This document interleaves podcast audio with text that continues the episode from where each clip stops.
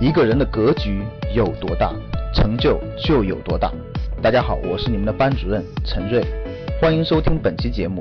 想获得节目中提到的学习资料和学习更多的课程，请加我的微信幺二五八幺六三九六八。我的微信是幺二五八幺六三九六八。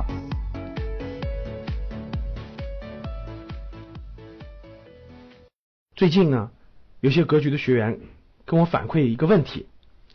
说老师，我身边原来有些朋友在国有大银行工作，那是我们同学当中是吧最受羡慕的工作，家人满意，自己满意，薪资待遇还高。怎么最近给我的反馈是他们好像都变化了，他们都从这些银行跑到小银行去了，城市银行去工作了。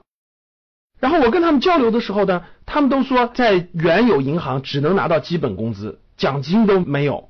然后很辛苦，还挣不到钱，所以很多人换工作了。为什么呢？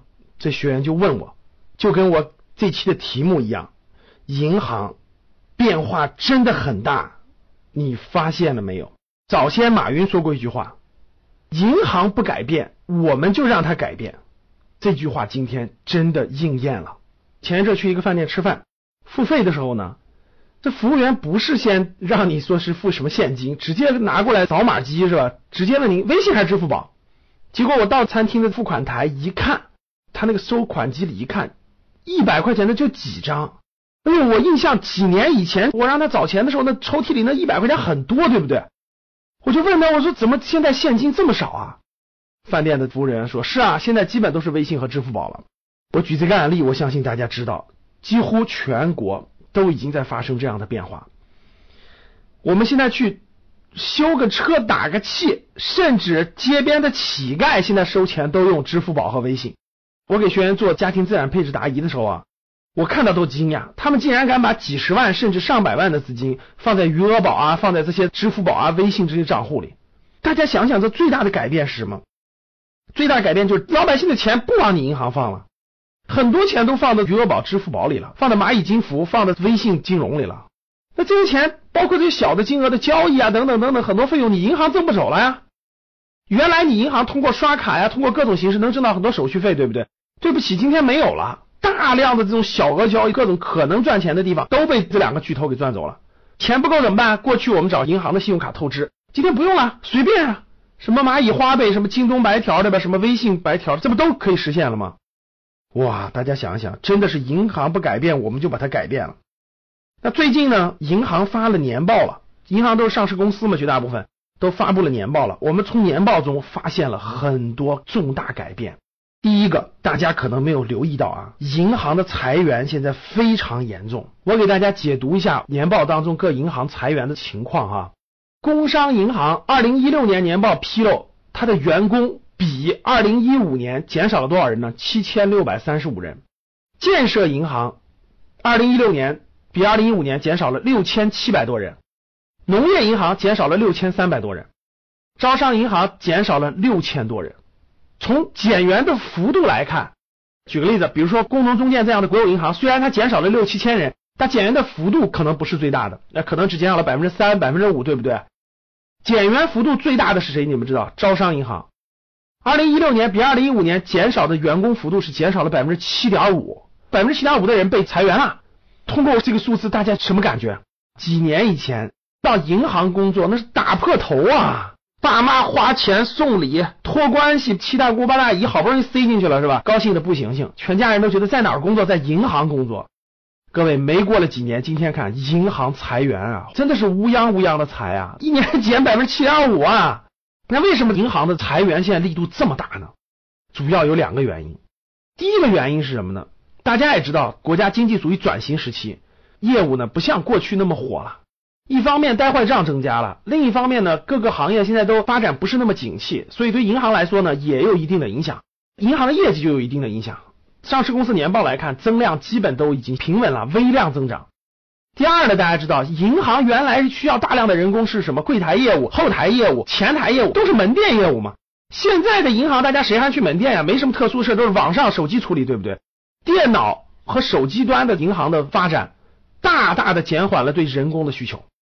所以现在招商银行就说，由于现在网银非常方便，手机网银、电脑网银非常方便，所以到网点办事的人员减少了。我们一般有四个窗口，我们一般就开两个就行了。大家想想，那人员肯定要减少嘛，对不对？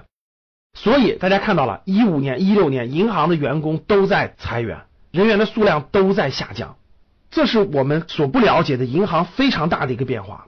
还有一点，那银行裁员了，是不是银行的人员的薪资就降低了呢？嘿嘿，还真不是。那我们看啊。二零一六年年报披露啊，最佳雇主银行，二零一六年被谁摘得了？被招商银行。哎，那很多听友就说了，你刚才刚说了，招行去年裁员比例最高呀，是的。